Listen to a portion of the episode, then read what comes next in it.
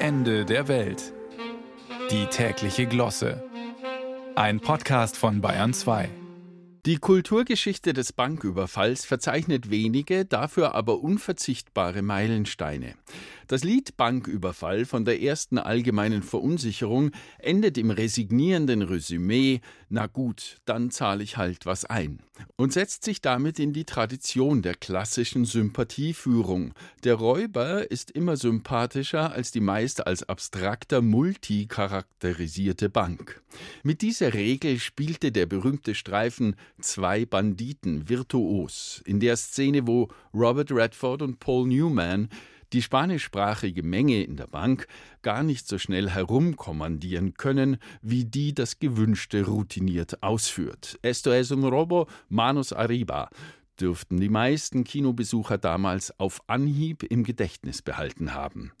Eine der letzten großen Filmrollen von Robert Redford war denn auch die eines historischen Bankräubers, der sich in eine Art Rekordrausch hineinsteigerte und es vor der Festnahme auf drei überfallene Banken an einem Tag brachte. Dass Film und Unterwelt in seltenen Fällen sogar in der Wirklichkeit ineinander verschwimmen, belegt der berühmte Fall eines Bankräubers in Kanada, der unter den Wartenden in der Schlange hinter sich den Darsteller von Captain Kirk aus Raumschiff Enterprise, William Shatner, erblickte und sich sofort freiwillig den Sicherheitskräften stellte. Hiervon wissen die Banden, die derzeit mit immer häufigeren Geldautomatensprengungen von sich reden machen, nichts. Ihr Gewerbe spielt ins Schwerartilleriehafte. Damit rücken sie dem ebenso grob gehauenen Geldspeicher zu Leibe. Es grüßen von ferne der großkapitalistische Geizkragen Dagobert, Fort Knox und seine Goldspeicher sowie die Panzerknacker mit ihren Stoppelbärten. Das Ergebnis ihres Tuns ist nicht die diskrete Aktentasche, voller ordentlich einsortierter Geldbündel in hohen Noten. Sie kann der Räuber ohne jedes Aufsehen in die U-Bahn oder ins wartende Taxi mitnehmen.